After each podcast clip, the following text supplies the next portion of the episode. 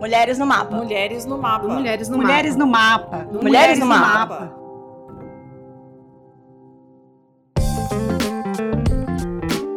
Você está ouvindo Mulheres no Mapa, um podcast com mulheres que pensam e fazem a política externa brasileira.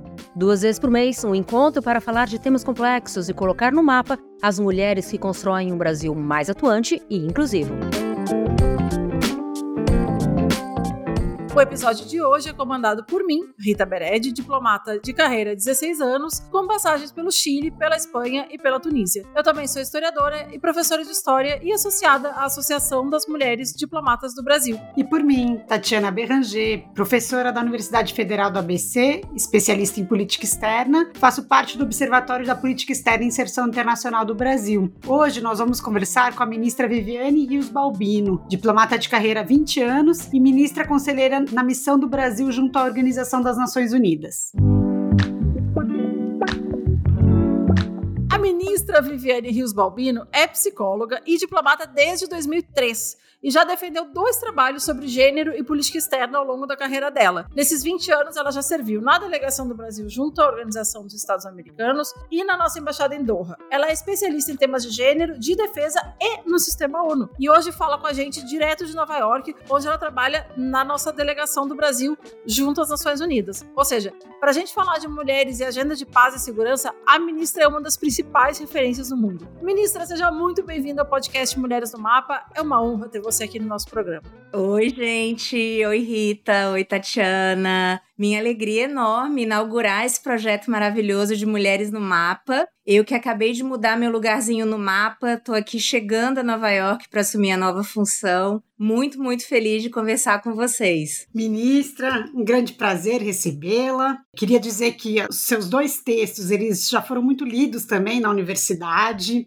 um grupo de mulheres da academia que pensa essa questão também foi muito bem recebido e fez aí uma leitura muito atenta do que você produziu, que eu acho que tem muito a ver com o que, que nós estamos fazendo hoje aqui, né? Com entender esse papel das mulheres nas relações internacionais, seja na diplomacia ou na academia. Então, agradeço, na verdade, a sua contribuição, a sua ousadia e queria começar pedindo para você explicar para os nossos ouvintes como é a carreira de diplomata no Brasil. A gente fala muito, para quem está na área, sobre o que é o Itamaraty, ou a gente usa Itamaraty como sinônimo de Ministério das Relações Exteriores, fala do Instituto Rio Branco. Queria que a senhora explicasse, então, como é a carreira, como que se ingressa e quais são os degraus, né? A Rita estava falando, nossa, nem acredito que ela já é ministra, como é importante. Então, queria que você contasse um pouquinho para a gente sobre isso. Com prazer, Tatiana. Bom, a carreira diplomática, ela é um pouquinho envolta, assim, numa névoa de desconhecimento, não só no Brasil, né? Em outros países também a gente percebe que é, o público em geral não conhece muito bem, não sabe muito bem o que faz um diplomata. Isso tem a ver com um histórico também de um certo elitismo, né? Em que o exercício dessa profissão sempre se deu e um pouco destacado, desalojado do cotidiano da vida das pessoas. Isso no Brasil se reflete nesse desconhecimento em relação não só à carreira diplomática, mas às outras duas carreiras que compõem o serviço exterior brasileiro. Né? É importante a gente falar disso. O Itamaraty não abriga só diplomatas. Ele também é composto por assistentes de chancelaria e por oficiais de chancelaria. Então, são três carreiras, na verdade, que podem ser ocupadas pelas pessoas que têm interesse em relações exteriores, em diplomacia, enfim. Só para dar um esclarecimento assim preliminar, a carreira de assistente de chancelaria é uma carreira de nível médio, então qualquer pessoa que concluiu o nível médio pode prestar o concurso, e as carreiras de oficial de chancelaria e diplomata são para graduados. Vale dizer, concurso é aberto a graduados em qualquer área. Nós temos colegas veterinários, médicos, engenheiros, físicos,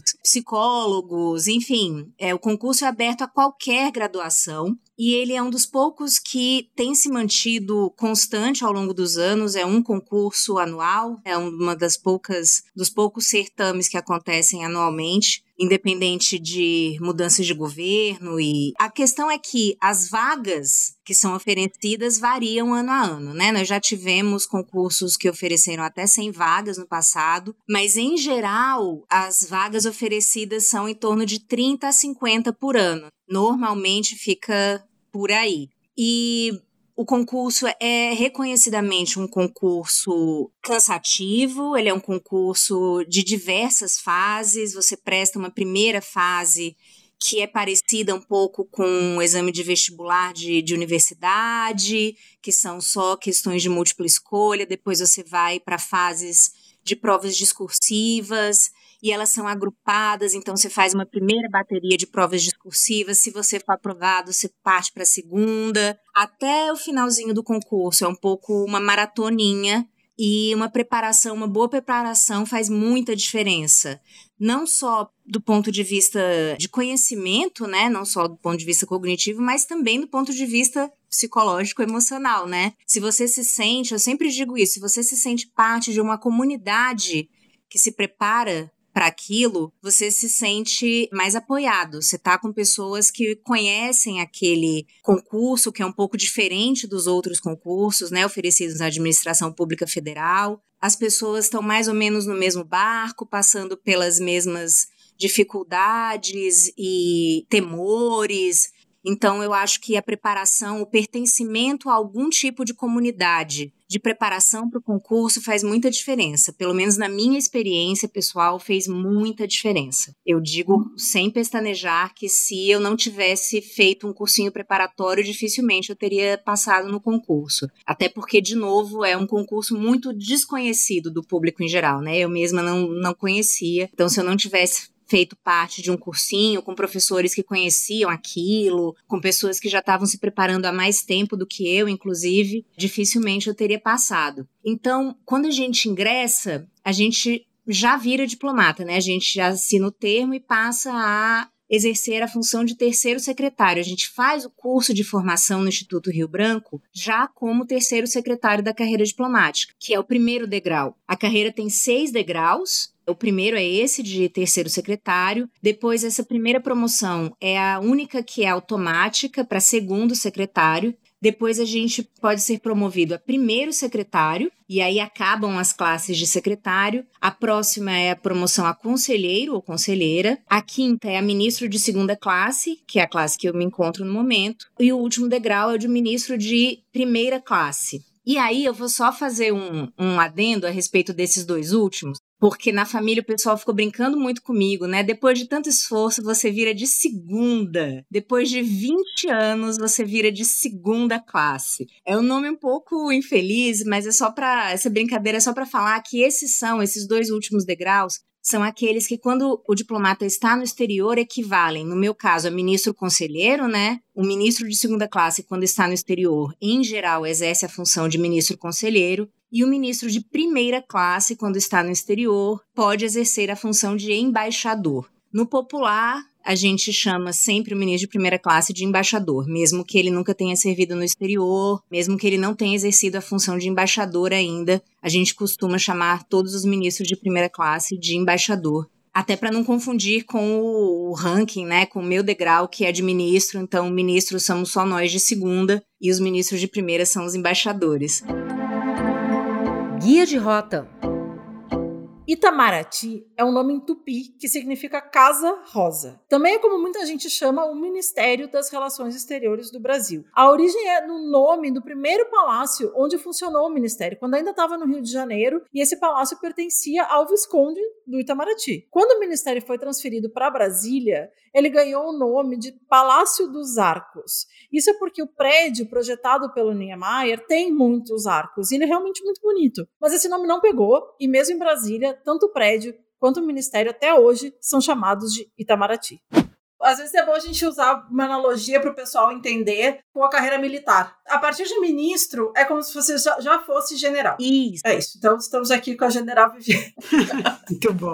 E essa analogia funciona super bem, até porque, não sei se todo mundo sabe, gente, existe uma tabela de equivalência de patentes, viu, entre diplomatas e militares. Ela foi publicada no Diário Oficial da União. Então, quem quiser saber sua equivalência, ou quem quiser mais ou menos se situar em relação à carreira militar, que é um pouco mais conhecida, essa tabela de equivalência existe, mas essa analogia é super boa, Rita, porque no caso da carreira diplomática, a gente mantém uns ritos que são parecidos com os dos militares. A gente tem o curso de altos estudos, que foi esse que eu concluí em 2020, é o equivalente à escola de comando, a ESEMI do Exército Brasileiro. É aquele degrau que separa, é aquela escala que separa os militares que vão para a reserva como coronéis e aqueles que podem ascender a general. Então, o nosso CAI é exatamente isso. O nosso curso de altos estudos separa aqueles conselheiros que poderão ascender para ministro de segunda e ministro de primeira e aqueles que ficarão como conselheiros, caso eles não concluam o CAI, né? Então, é exatamente isso. Quando a gente sai e é promovido, depois de ter o CAI, a gente passa a ser equivalente a general de duas estrelas. É exatamente isso, Rita. Aí, o de terceira, o general de três estrelas é o ministro de primeira que não serviu no exterior, e o general de quatro estrelas é o embaixador full que já serviu no exterior. Boa analogia. Que já apresentou credenciais junto a um governo estrangeiro ou uma organização internacional. E. Eu não sei se vale bem. a pena eu explicar por que, que eu sou primeira secretária e por que, que eu chamo ela de Vivi não de ministra. Talvez para o nosso ouvinte não ficar muito confuso. Dessa tabela aí, eu sou tenente coronel. Eu estou no quadro de acesso para ser promovida a conselheira que seria o coronel. Existe uma regra não escrita no Itabaraty que quando a gente conhece as pessoas no mesmo nível nosso de secretário, a gente chama pelo nome. Então, como a gente se conheceu assim há muitos, muitos anos atrás, porque né, não somos já tão jovens, a gente, as duas éramos secretárias e a gente trabalhava uma do lado da outra. E aí foi quando a Viviane me ensinou tudo sobre feminismo. Muito bem, pegando. me segurando para não chamar de Ritinha, mas agora parei para chamar de Ritinha. Não, mas eu queria dizer uma coisa, antes de eu deixar a Tatiana falar, porque eu sou assim, você falou uma coisa muito importante sobre a preparação. E eu acho que quando a gente começa a estudar os índices, né, que você muito bem colocou em estatísticas na sua dissertação, né, diplomata substantivo comum de dois gêneros, que aliás é um título genial, a gente vê que né, o número de mulheres que ingressam na carreira não sobe, né? A gente não tem uma curva, nem ascendente, nem descendente, né? A gente tem sempre esses 20, 20 e poucos por cento né, na carreira inteira, e eu acho que isso, a gente está chegando à conclusão que isso tem muito a ver com a preparação, e aí eu vou trazer também a minha experiência pessoal, que era, eu também fazia cursinho, eu também pertencia a essa comunidade, esse grupo de pessoas que estava estudando, e naquele momento, antes da gente prestar o concurso, éramos pouquíssimas mulheres junto num grupo de homens, né? Num grupo grande de homens. Então, a gente nota que isso, enfim, não é uma questão do concurso, isso é uma questão, como você bem aponta, né, na dissertação cultural, né, social, assim, por que que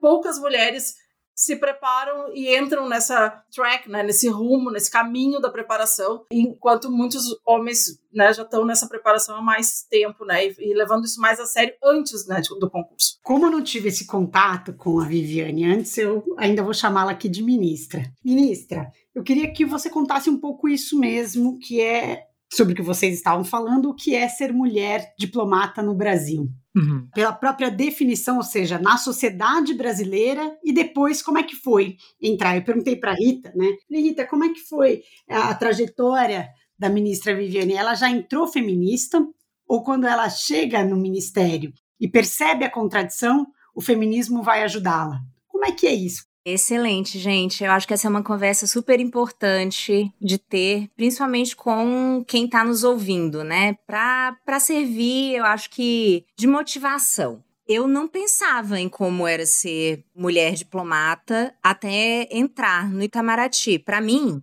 que me graduei em psicologia, a questão do machismo ainda não havia se colocado de uma maneira tão clara. Eu me graduei numa turma estritamente paritária na UNB, éramos 50% de mulheres e 50% de homens. Na escola que eu estudei, meninas e meninos iam tão bem quanto os outros, né, em simulados para o vestibular. Eu passei bem no vestibular e tive colegas homens que passaram bem no vestibular também, ou seja, era uma questão que não se colocava. Então, quando eu fui fazer a preparação, essa era uma questão que não se colocava.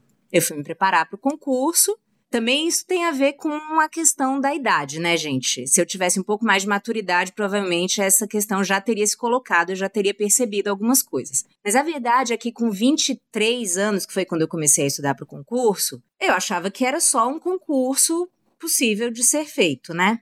Mas de fato, nas turmas havia muito mais homens do que mulheres e havia muito mais homens se preparando há mais tempo do que mulheres. E isso foi algo que eu comecei a perceber ainda quando eu estava fazendo cursinho. Comentei com algumas pessoas, mas enfim, até aí podia ser apenas uma casualidade, né? A turma em que eu estava me preparando ter mais homens. Agora, quando o concurso foi progredindo e principalmente quando acabou o concurso, não teve como eu não me estarrecer com o fato de que éramos só cinco mulheres em uma turma de 39 pessoas.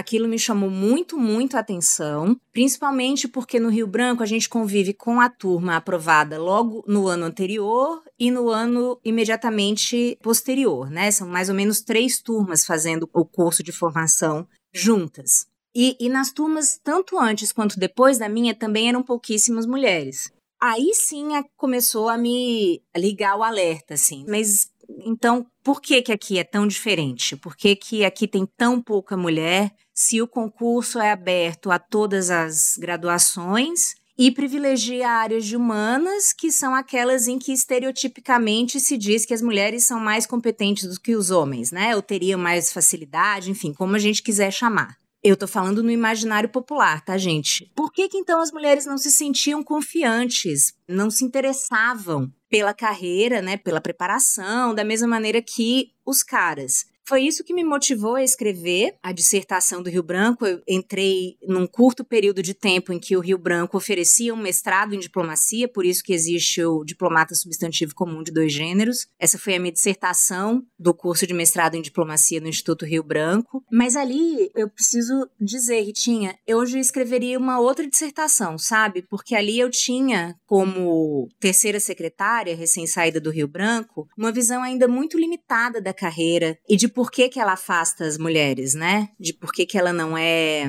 atrativa.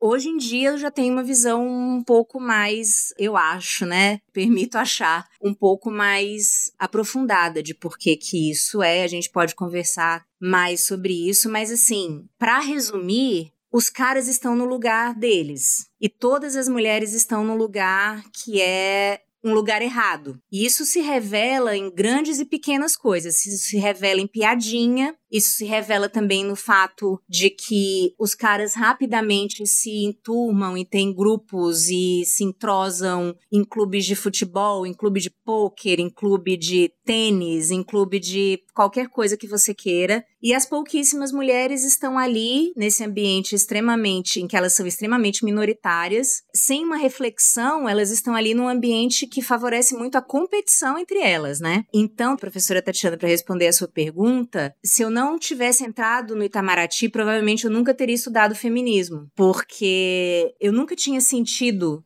na pele de uma maneira tão clara o que é um ambiente sexista quanto depois que eu ingressei numa carreira que é masculina. E aí preciso fazer um adendo também, tá, gente? Essa carreira não é masculina só no Brasil, não.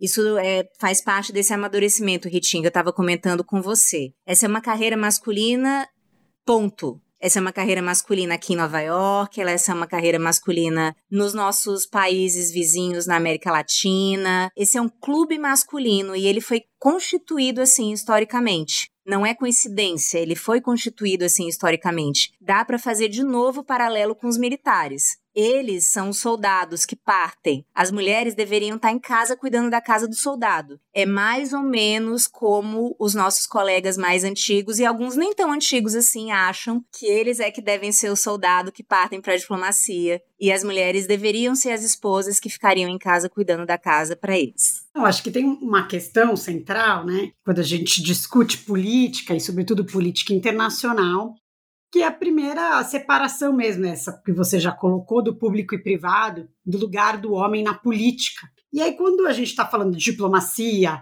de exército, né, de guerras, acho que tem uma questão muito clara que seria que a guerra é a política do homem, do homem aí masculino, e de que não seria uma profissão das mulheres. A literatura trata muito isso, e que as mulheres também, se forem lidar com esse tema, elas seriam pacifistas, dada a sua natureza biológica da maternidade, do cuidado. Então, queria que você falasse um pouco sobre isso, como enfrentar essa literatura e esse próprio senso comum que existe. É, você está dizendo que escreveria hoje uma outra dissertação, eu entendo que a gente vai passando os anos dentro do, do ministério e ele vai entrando dentro da gente e a gente vai assimilando isso de várias maneiras, a gente muda como pessoa e a gente muda a nossa relação com o trabalho, e, enfim, né? Tudo isso vai mudando e, e eu entendo o que você está querendo dizer. Mas eu acho que tem pontos ali que você estabeleceu naquele momento que foram que abriram muitos olhos e que colocaram números em sentimentos que a gente tinha. Né? Por exemplo, você, com a sua formação de psicóloga, você conseguia estabelecer uma metodologia de pesquisa que os diplomatas não estavam acostumados, né? Então você criou o grupo de controle das oficiais de chancelaria, e eu coloco oficiais de chancelaria no feminino, porque você mesma fez a estatística nos dizendo como as mulheres são maioria nessa carreira, né? Ao contrário da carreira de diplomática em que os homens são maioria, e para mim isso é um ponto crucial na história, entendeu? Porque existe um ditado popular de que as mulheres não podem ser diplomatas por causa disso que você acabou de falar, porque as mulheres têm que ficar em casa. Sim. As mulheres têm que cuidar da família. As mulheres não podem arrastar sua família pelo mundo por aí, porque as mulheres, né? né? Porque as mulheres têm que seguir uhum. as carreiras dos maridos. Então, como que as oficiais de chancelaria, que também precisam ir Sim. pelo mundo, são maioria? Como que elas também, elas também são removidas, elas também têm família. Então, como que elas, a carreira de oficial de chancelaria é uma, uma carreira majoritariamente de mulheres, se as condições são exatamente as mesmas? Acho que aí dá para fazer o gancho com a pergunta da professora Tatiana, que é o seguinte: isso é uma falácia, né? Dizer que as mulheres não podem, não querem. Ah, mas é porque elas não querem sair para o exterior, elas não querem deixar de ter família. Como se precisasse em algum momento fazer essa escolha, né? Se eu for ser diplomata, então eu não quero ter família. Os caras jamais nunca se perguntam qualquer coisa do tipo. Toda vez que eu vou conversar com alunas, né, seja em universidade, em cursinho, eu sempre digo isso porque sempre surge essa pergunta, né? Ah, mas dá para conciliar? Minha resposta é sempre essa, gente. Seus colegas homens não estão se fazendo essa pergunta. Vão no desejo de vocês, vão atrás do que vocês querem primeiro, depois vocês se perguntam como que vocês vão fazer para conciliar, porque é claro que dá. É óbvio que dá. E essa questão das mulheres em posições subalternas, Ritinha, tem tudo a ver com a proposta da pergunta da professora Tatiana, né? Não é que as mulheres também não façam a guerra, né, professora? É disso que se trata de alguma maneira também. As mulheres sempre compartilharam os custos da política, da guerra, enfim, dessa atuação no público. E, inclusive, foi pedido a elas, em diversos momentos da história, de ocupar o lugar público que os homens tiveram que deixar para, por exemplo, combater, né? Lutar em guerras. Eu sempre gosto de mencionar que ao final da Segunda Guerra Mundial, este país onde eu estou, agora os Estados Unidos, tiveram que fazer um esforço de propaganda muito grande para tirar as mulheres do mercado de trabalho, né? Porque elas conquistaram uma autonomia econômica, e quem é que não gosta de autonomia econômica, que estavam ocupando as vagas que os caras estavam voltando da guerra queriam voltar a ocupar. Então, houve todo um esforço de propaganda para as mulheres voltarem para o espaço privado do lar, né? E, e, voltarem a se dedicar ao trabalho doméstico, que é trabalho não pago, já nos diz Silvia Federici muito claramente, né?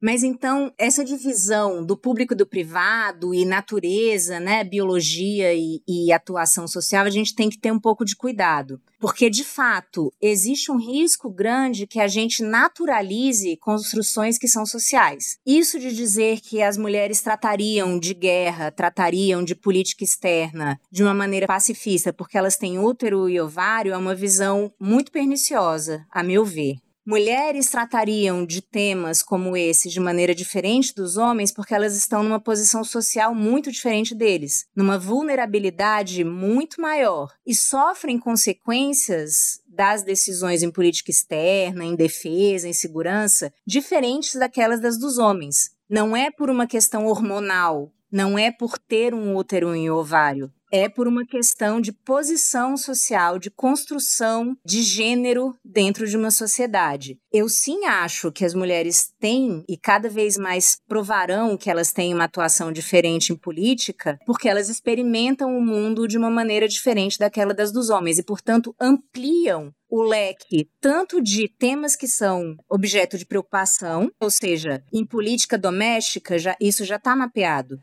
Mulheres, quando ingressam em parlamentos, se preocupam com questões que homens tradicionalmente não se preocupam. Por exemplo, merenda e alimentação escolar, recrutamento de jovens em comunidades vulneráveis, recrutamento criminal, né, criminoso de jovens em comunidades vulneráveis, esses são apenas alguns exemplos. E em política externa também. As matérias, os itens pelos quais as mulheres se interessam são diferentes daqueles dos, dos homens, mas isso é uma parte da questão. A outra parte da questão é que elas também propõem soluções diferentes. Eu acho muito importante falar isso, né? Quando você inclui, isso vale também para a inclusão de grupos etnicamente, racialmente marginalizados, economicamente marginalizados, quando você inclui esses grupos em decisões que afetam também aquelas comunidades, você amplia as possibilidades de resolução de problemas. Então, para ficar num exemplo que todos nós conhecemos, o fato de que o Bolsa Família era entregue para as mulheres, o cartão do Bolsa Família era entregue para as mulheres, não foi uma questão de achismo, né? É porque se provou, se comprovou que elas davam destinação diferente daquela das dos homens. Eu nem vou entrar aqui se é melhor ou pior. Eu estou falando que elas aplicavam o dinheiro do benefício social para aquilo que era o objetivo final, que era alimentação, vestimenta, enfim, e os homens tendiam a gastar esse dinheiro de outra maneira. Então, eu só queria fazer esse deixar assim essa gotinha de, de preocupação para a gente também não ajudar a resolver algumas questões colocando mais estereótipo e mais sexismo no fundo, né? Porque se a gente justifica o ingresso das mulheres por uma questão, o ingresso político das mulheres por uma questão biológica, a gente perde muito, né? Da análise política e social por trás de tudo isso. Com certeza. E nesse sentido, qual que pode ser a potencialidade da inserção de mulheres em mediação de conflitos, né? Como elas se envolvem nos conflitos e qual é a potencialidade do envolvimento direto de mulheres em resolução de conflitos? Bom, a verdade é que é um potencial ainda inexplorado, né, professora? A gente tem dados que mostram já há alguns anos que a inclusão de mulheres em negociação de acordos de paz aumenta enormemente a durabilidade desses acordos. E eu sempre digo, quando eu estou falando sobre esse assunto, que esse deveria ser um dado que deveria parecer óbvio para a gente, né?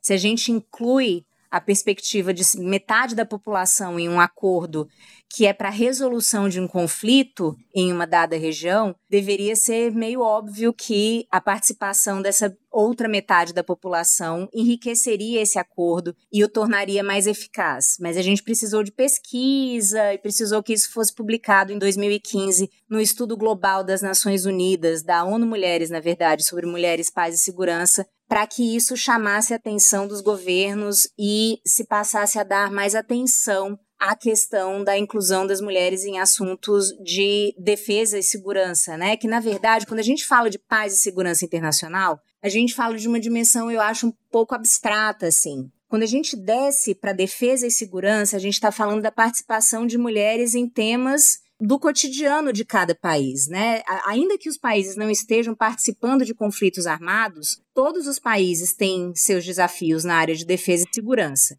É claro que o Conselho de Segurança da ONU, que foi o órgão da ONU que aprovou as resoluções da Agenda de Mulheres, Paz e Segurança, ele está voltado para conflitos armados, né, em estrito senso. Mas a gente pode pensar na participação de mulheres mediadoras, por exemplo, professora, dentro de comunidades. Essa é uma dimensão que às vezes é esquecida quando a gente fala da participação de mulheres na construção da paz, mas ela está aí sendo construída todos os dias.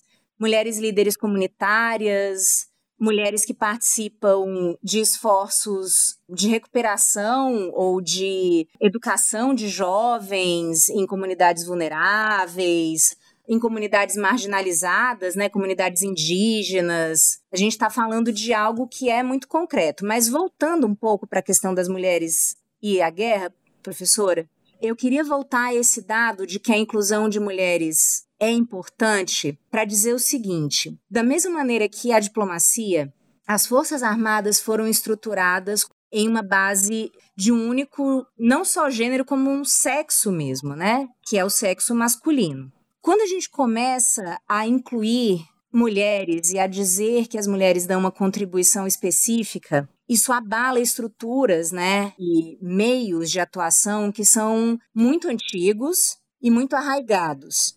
Então, isso gera necessariamente um questionamento e uma resistência. Então, na sua pergunta anterior, você mencionou como que pode ser a contribuição das mulheres, né, para a guerra. E na verdade elas sempre deram. Eu falei do trabalho pago para trabalho remunerado. Viviane, talvez, ministra, se a gente estivesse olhando né, para a luta que a Associação de Mulheres Diplomatas do Brasil tem feito há muitos anos e agora com mais ênfase com a própria criação, ela guarda essa relação com uma luta que tem sido feita nas próprias Forças Armadas brasileiras, como a senhora relatou, pelo ingresso, pela mudança. Eu gostaria só de ressaltar aqui, mais colocando, agregando né, para a nossa conversa, que acho que há um olhar de como se essa fosse uma luta também corporativa das mulheres que estão dentro dessas instituições. E pela sua fala, o que eu acredito, e como também alguém que pesquisa e que olha um pouco para esse elemento, é que nós não estamos falando de uma luta corporativa. Nós estamos falando de uma luta que é de todas as mulheres da sociedade brasileira, da sociedade internacional, e que vai causar o impacto, né, ingresso das mulheres nos processos de resolução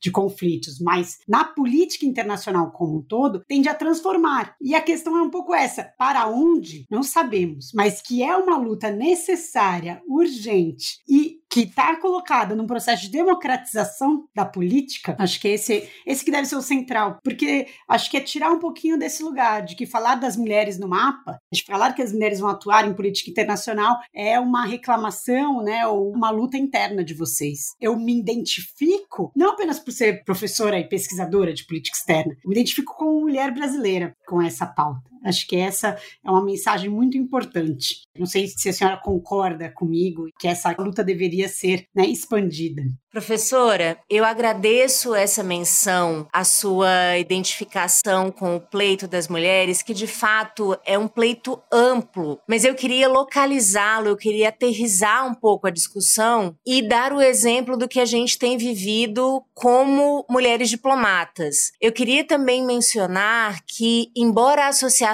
de Mulheres Diplomatas seja importantíssima, seja uma conquista das mulheres dentro do Itamaraty, e nós temos tido uma presidenta muito vocal, que é a embaixadora Irene Vida Gala. Na verdade, a nossa associação começa 10 anos atrás, né? É um ativismo que já movimentou e já produziu resultados tangíveis junto a administrações do Itamaraty desde 2014. As mulheres diplomatas vêm tendo esse ativismo que é inédito em 100 anos de instituição, foi a primeira vez em 2013 que as mulheres se reuniram em torno da sua especificidade como mulheres na carreira. E um dos principais resultados eu destacaria, um dos maiores legados que eu acho dessa primeira fase do nosso ativismo, que foi com o grupo de mulheres diplomatas, é o documentário Exteriores, que está disponível gratuitamente na internet, com vinhetas em português, em francês, em inglês, em espanhol. Tem sido amplamente divulgado, inclusive pela Associação de Mulheres Diplomatas. Então é só para, primeiro, para fazer esse parênteses de que essa não é uma história tão nova assim, ela já tem 10 anos de aprendizados, de percalços também, mas de muita produção e de produção interessante. E para dizer, a gente tem falado da inclusão de mulheres como algo intrinsecamente positivo e que gera aprimoramento na democracia, e isso é muito verdadeiro, mas tem o outro lado da moeda que a gente também já mencionou anteriormente, que é o da resistência.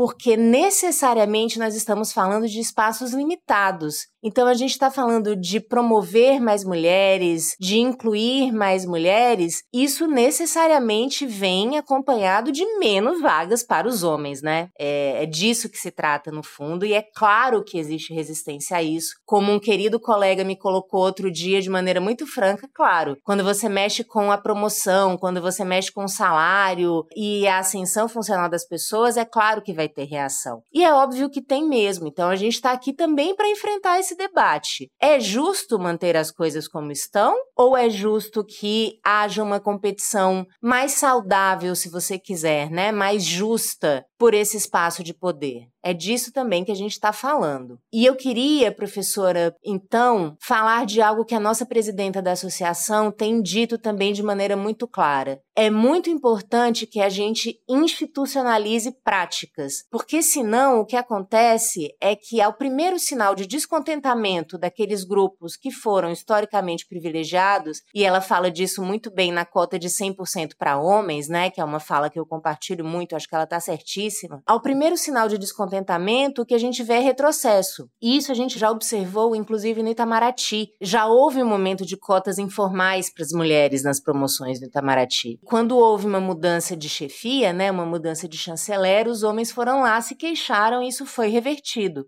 Então é muito importante que as políticas de inclusão sejam institucionalizadas, sejam oficializadas, porque o custo político de retirá-las depois é muito maior. Como último ponto, professora, eu menciono que o Itamaraty foi pioneiro em um programa de formação, de oferecimento de bolsas de estudos para afrodescendentes antes da lei de cotas, né, a lei federal de cotas em concursos públicos de 2014. Bem antes disso, em 2002, o Itamaraty passou a oferecer um programa de bolsas de formação para candidatos afrodescendentes ao concurso de admissão à carreira diplomática, que é considerado por muitos o ideal né, em termos de inclusão, porque ele oferece oportunidade de preparação para pessoas que de outra maneira dificilmente conseguiriam fazer aquela preparação extensa que a gente começou no início, né, que a gente mencionou no início do programa, no início do podcast. Eu tenho falado de uma possibilidade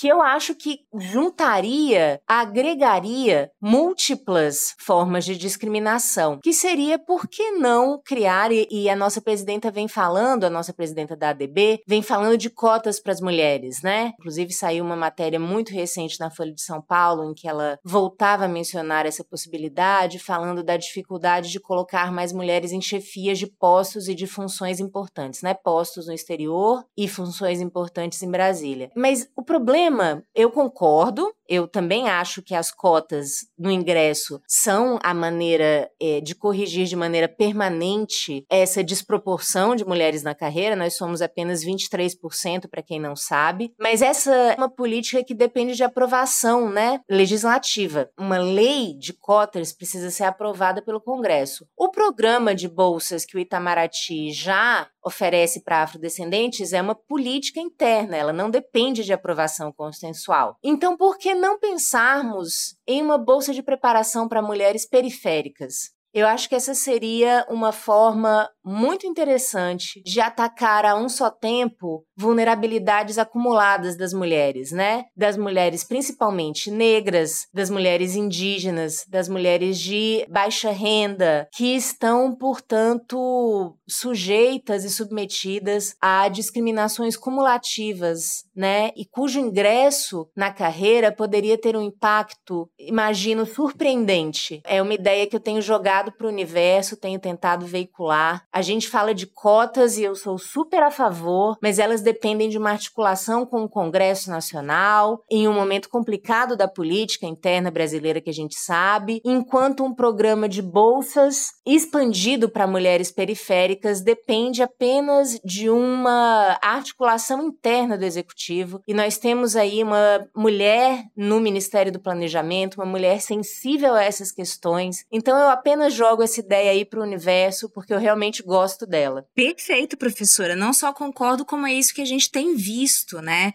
Quando a gente fala por exemplo, da Agenda de Mulheres, Paz e Segurança, existe um equívoco de quem não conhece o histórico de dizer que essa é uma agenda que tem sido imposta por países ricos, né? De países doadores no cenário internacional. Mas quando a gente vai estudar as origens da agenda, exatamente isso que você comentou, professora. Ela surge do movimento social de mulheres e da conjugação de esforços de associações de mulheres de diversos países e há muitas décadas. É muito interessante perceber isso e poder dizer isso às pessoas, né? Isso que a senhora está comentando, desse movimento internacional e dessa busca por democratização é muito verdadeiro, é muito real. É que a gente, infelizmente, não tem acesso muitas vezes a esses dados. Mas a verdade é que a história tem provado que é exatamente isso. A inclusão de mulheres, a inclusão de minorias étnicas, ela não vem de uma imposição externa, muito pelo contrário. Ela só acontece com um esforço muito grande, com uma luta muito grande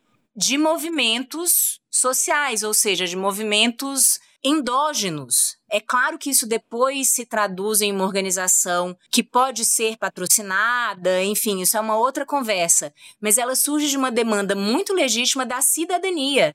Era isso que você estava comentando. Aí eu falo para os meus colegas diplomatas também, né? Por que, que nós pagamos as contribuições iguais, nosso imposto paga da mesma maneira a contribuição do Brasil a organismos internacionais e só homens poderiam exercer esses cargos, né? É uma questão de demanda mesmo de cidadania. E eu acho fantástico que você comente isso, que você se identifica, porque para mim, como eu estava comentando, nunca foi uma questão interna. Quando eu ingressei na carreira, isso para mim ainda não era uma questão ponto. E continua não sendo algo apenas relacionado ao Itamaraty. Busca de democratização da política nacional e internacional. Muito obrigada, ministra. Que prazer ouvi-la. É muito instigante mesmo participar dessa luta, ver esse caminho todo percorrido. Agora nós vamos para um rápido intervalo e já voltamos para continuar nossa conversa com a ministra Viviane Rios Balbino.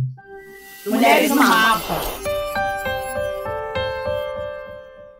Estamos de volta com a ministra Viviane Rios Balbino. Ministra, eu sempre vou falar isso com muita empolgação e quando for embaixadora vai ser mais ainda. Vamos continuar com a nossa conversa e aí eu queria voltar agora para uns assuntos mais técnicos aqui, mais de Nações Unidas e também para a gente poder dar uma explicação um pouco didática para quem está nos ouvindo sobre a atuação da ONU, sobre as negociações de paz, as operações, o Plano Nacional de Ação sobre Mulheres, Paz e Segurança. Então vamos começar explicando um pouco assim quais são os três pilares de atuação das Nações Unidas? Bom, as Nações Unidas se dedicam a três pilares principais em que os estados, os governos nacionais atuam de maneira direta, né, Ritinha? Que são o desenvolvimento, os direitos humanos e a paz e segurança internacional. Na verdade, existe um quarto pilar, que é o do direito internacional, mas esse, nesse, os estados atuam por meio dos seus magistrados, dos seus juízes eleitos para as cortes internacionais, né, das Nações Unidas. Então, para fins de política externa, a gente fala desses três pilares, que são desenvolvimento, direitos humanos e paz e segurança internacional.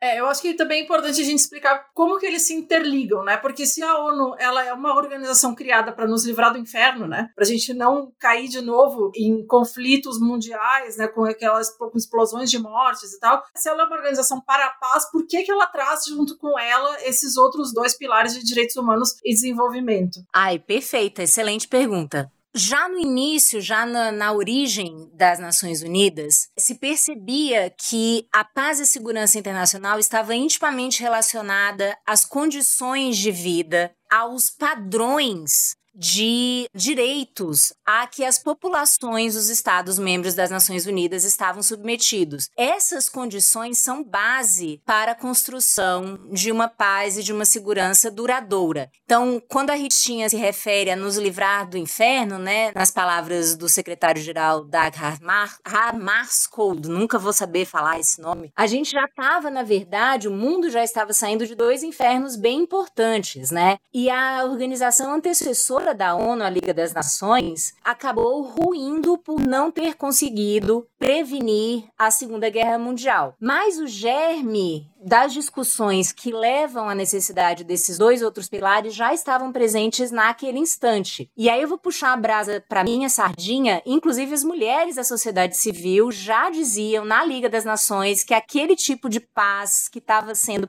pensado era muito restrito e não ia dar certo. É claro que elas não foram ouvidas, vocês imaginam isso no início do século XX, mas elas estavam certas, infelizmente. Então a ONU, quando surge, surge de uma decepção de um organismo, né, de uma estrutura internacional que foi criada e não foi suficiente para dar conta daquele tanto de desafio que estava subjacente ali aqueles conflitos na Europa. Então, a ONU já foi criada com esse olhar um pouco mais abrangente para livrar a humanidade do inferno.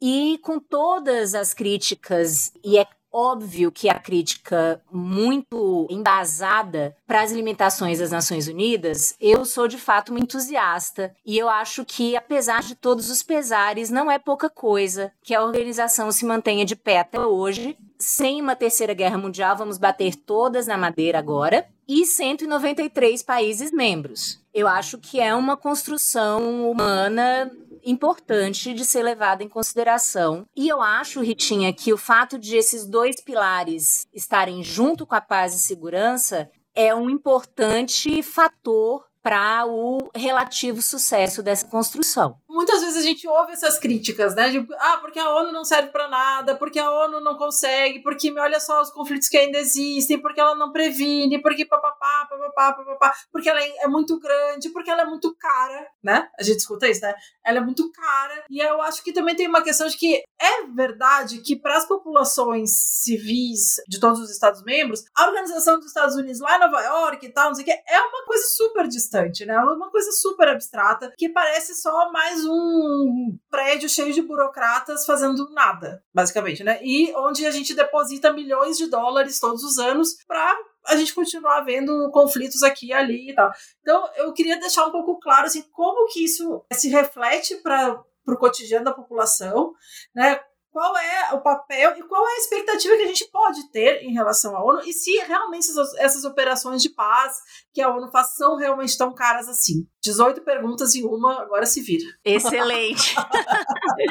Vou separar então as perguntas. Em primeiro lugar, eu destacaria, Ritinha, que talvez para o público brasileiro a ONU pareça talvez essa coisa muito etérea e muito distante da realidade, pelo fato feliz de que nós somos um país que não temos nos envolvido em guerra há muito tempo. Mas o que para nós parece um dado da realidade, para uma sociedade como a norte-americana e para outras, né, é uma realidade muito presente, muito cotidiana. Então, talvez por isso, no Brasil, política externa, por exemplo, não seja um grande tema de eleições presidenciais, enquanto aqui neste país, né, nos Estados Unidos e em vários outros, política externa e defesa são temas absolutamente cruciais de eleições presidenciais, porque são países que têm elevadíssimos gastos e envolvimento com perdas de vidas, né, em diversas frentes de atuação. Então, isso é só para matizar, né? Mas também para dizer que a gente é, no Brasil, né, e na maior parte dos países, diariamente beneficiado pelo fato de termos construído padrões universais, do mínimo aceitável em termos de direitos humanos e de expectativas para o desenvolvimento, como, por exemplo, os Objetivos de Desenvolvimento Sustentável.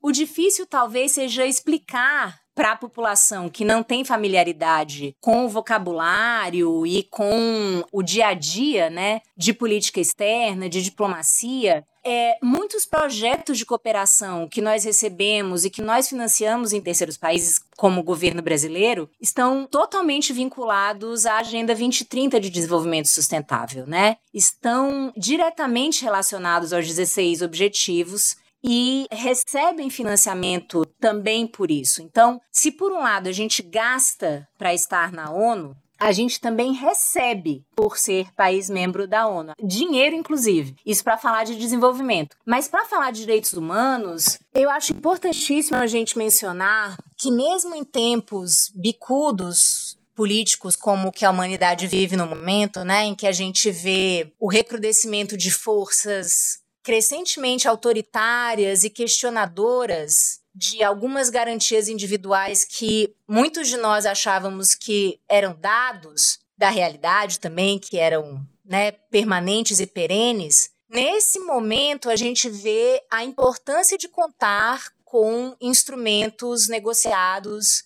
adotados formalmente pelos países e que podem ser base, inclusive para denúncias em cortes internacionais. Então, apesar de todas as limitações, apesar da demora muitas vezes, em muitos casos, apesar da seletividade, isso é importante que se diga, no sistema das Nações Unidas, no Tribunal Penal Internacional, a gente não está aqui querendo fazer propaganda necessariamente desses órgãos. Eles têm suas falhas, mas apesar de tudo isso, esse é um corpo que protege contra aventuras mais exacerbadas e mais destrutivas que a gente tem visto. Isso também não é pouca coisa. Isso também é uma dimensão em que a população em geral ganha sem saber. Talvez não ganhe de maneira tão clara quanto no caso dos projetos de cooperação, que se traduzem em ações que são financiadas e que se revertem em construção de escolas ou outros projetos né, mais palpáveis, mas é um ganho também de uma constância democrática, se a gente quiser falar assim, né, de que não, não se aceita mais, depois de tantos anos, de tantos tratados, convenções de direitos humanos, de cortes e tribunais penais constituídos, não se aceita mais certos abusos sem que isso gere um clamor e uma reação que pode ser internacional. Ela certamente existe no plano nacional, mas que ela também pode se reverter em ações internacionais com consequência, com consequência para esses atores envolvidos, abusos de direitos humanos, em destruição institucional e vários outros que a gente possa pensar. Então, existem ganhos bem mais palpáveis e existem ganhos também que extrapolam a questão financeira, mas que não deixam deixam de ser ganhos muito importantes. A gente pode dar uma explicadinha também sobre o que, que é o famosíssimo Plano Nacional de Ação sobre Mulheres, Paz e Segurança? Famosíssimo, contém ironia, né?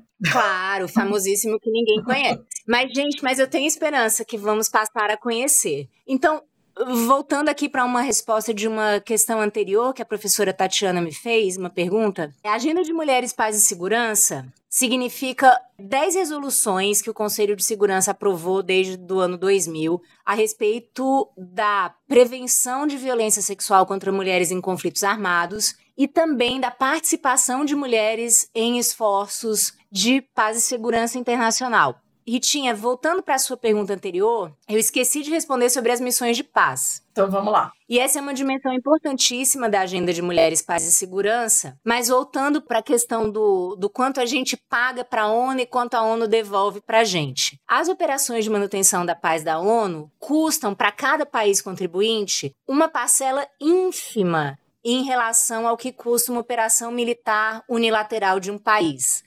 Não é à toa que os P5, né, os grandes países doadores da ONU, gostam tanto das missões de paz. Eles, de alguma maneira, dividem os seus custos de segurança com a totalidade das Nações Unidas. Então, é importante dizer que, embora elas sejam caras, elas são muitíssimo mais baratas do que as missões militares individuais dos grandes das grandes potências militares, né? Então, para de novo, a gente como brasileiro sofre dessa feliz situação de não precisar ficar pagando operação militar por aí, então para a gente parece só um gasto. Mas no grande esquema das coisas, na grande política internacional, as operações de manutenção da paz da ONU são uma grande economia de recursos, no fundo, que você reparte. Você está insistindo isso que o Brasil tem paz, a gente não tem problemas de fronteira e tudo mais, mas olha só, também precisamos matizar essa informação. O Brasil não está fora do mundo. O Brasil não é uma ilha de paz fora, de, separado de todos os outros países em guerra. A gente precisa, para nossa manutenção da nossa própria paz e segurança, que exista paz no mundo. Claro, claro. Mas é, de fato, o governo brasileiro não se beneficia tanto, né, em relação aos grandes, às grandes potências das operações em termos financeiros, Ritinha. É claro que a gente se beneficia nesses termos mais amplos que você está mencionando, de que um ambiente estável é muito melhor para cada um dos países membros da ONU, né? Inclusive para a gente poder manter as nossas relações comerciais e, e de exportações e importações com o resto do mundo. Claro, claro, claro. Mas eu lembrei das operações de manutenção da paz porque elas são um componente essencial da agenda, né? Então, essas 10 resoluções ficaram conhecidas como Agenda de Mulheres, Paz e Segurança. Elas só existiram, a primeira especialmente, que eu acho a mais importante, porque ela é a mais de fato transformadora, tem um ideal mais próximo da ambição original daqueles movimentos de mulheres que pediam a inclusão do ponto de vista feminino nesses assuntos desde a Liga das Nações, que é a resolução 1325 do ano 2000, ela só existiu por forte pressão da sociedade civil. Nenhum dos membros permanentes do Conselho de Segurança queria essa resolução. Ficaram fugindo, a história é muito maravilhosa. Reino Unido, Estados Unidos ficavam fugindo da sociedade civil quando pediam essa resolução. No final das contas, foi a Namíbia, num exercício de mandato eletivo no ano 2000, Namíbia que tinha recentemente passado por uma guerra de independência horrorosa, em que as mulheres tiveram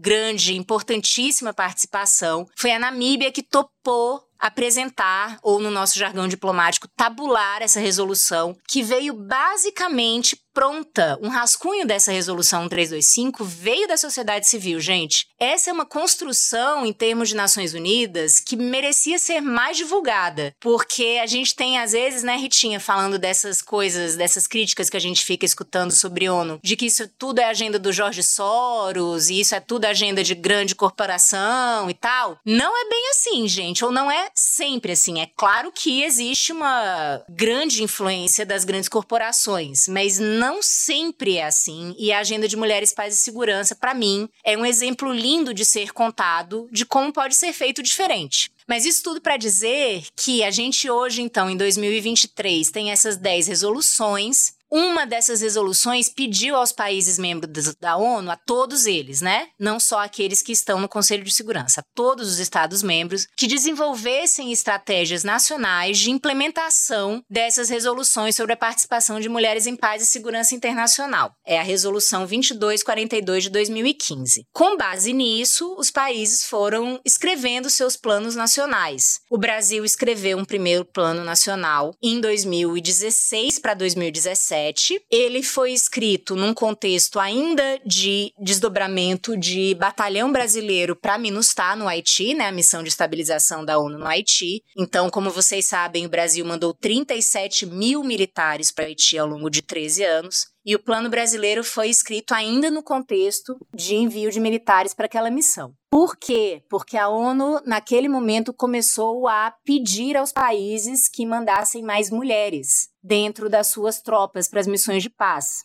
E pareceu, e eu acho que foi uma avaliação acertada, pareceu interessante que o Brasil demonstrasse seu compromisso com o aumento da participação de mulheres que durante a MINUSTAH toda ficou em torno de 0,5% do total, tá? 0,5% do total de militares brasileiros desdobrados no Haiti foram mulheres. Esse plano, que foi escrito no final de 2016 e adotado em março de 2017, teve vigência de seis anos, com o mesmo texto, o texto não foi mudado, venceu em março deste ano. E agora o governo brasileiro está no processo de elaboração do seu segundo plano nacional em um contexto nacional e internacional muito diferente daquele em que o primeiro plano foi escrito e adotado. A expectativa é que seja um plano bem mais abrangente do que o primeiro. O primeiro plano envolveu apenas Itamaraty, Ministério da Defesa, Ministério da Justiça e a Secretaria Especial de Políticas para as Mulheres.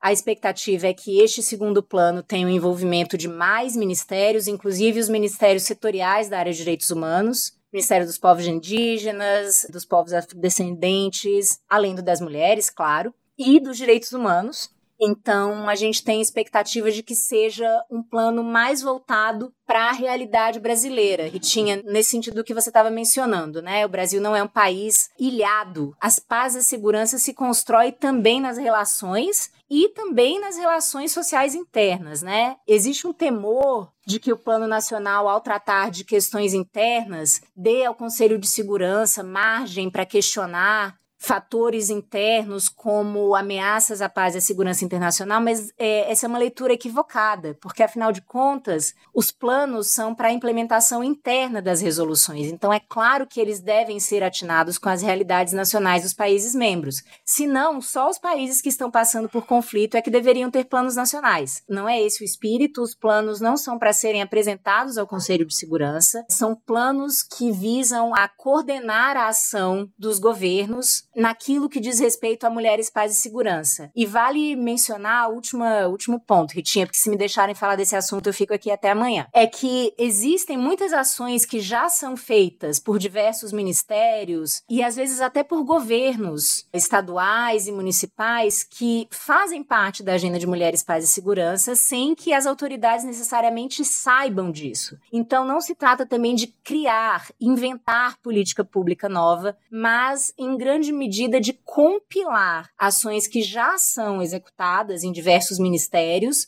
que fazem parte da agenda de mulheres, paz e segurança. E aí outro dia uma pessoa me perguntou: "Ah, mas então para que que precisa?" Precisa para que a gente como estado saiba que a gente está implementando uma agenda que tem ganhado grande relevância no espaço internacional, que pode inclusive reverter de novo naquilo que a gente pode ganhar, né?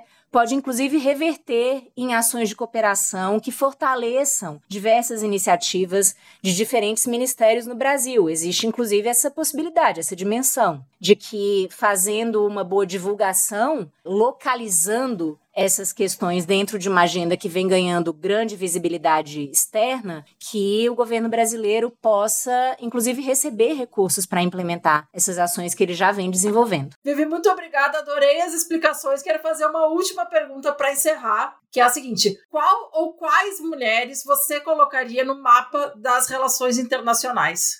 Uau! Adorei! Nossa! Bom, acho que vou começar pela secretária-geral adjunta das Nações Unidas, Amina Mohamed, que é uma figura bem importante, de grande proeminência aqui nas Nações Unidas, no bojo da campanha por uma SG mulher que ainda não aconteceu, ela surgiu, ela despontou como uma força política grande, como sub, né, como adjunta do Antônio Guterres, e ela usa essa plataforma dela, eu acho, de uma maneira muito interessante, com uma pegada de sul global, que é muito importante nas relações internacionais e aqui nas Nações Unidas principalmente, sendo uma mulher negra, africana, tudo isso. Eu acho muito importante a gente colocar a nossa primeira secretária-geral das, das Relações Exteriores no Brasil, embaixadora Maria Laura da Rocha, no mapa,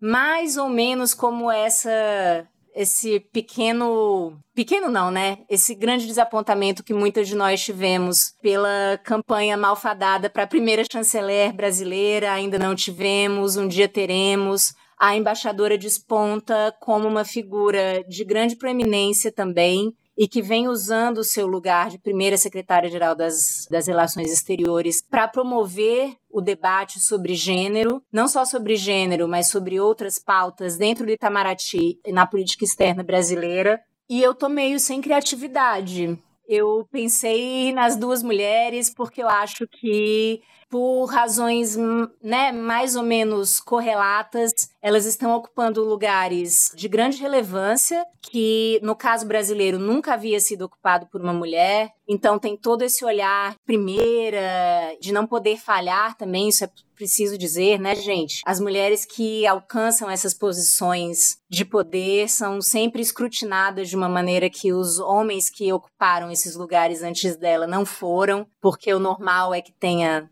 homem ocupando esses lugares. Então, eu colocaria essas duas. E é isso, eu agradeço muitíssimo a oportunidade de ter conversado com vocês. Adorei. É que isso de poder falhar, né? É muito importante isso, né? Porque quando um homem numa posição de poder falha, não tem problema, ele é substituído por outro homem. Agora, quando uma mulher numa posição de poder falha, ah, não, outra mulher não ocupará. Ela falha por todo o gênero dela, Ritinha. É um peso muito grande. Toda mulher num ambiente masculino em posição de poder, ela age em nome de todas as outras. É um peso muito grande.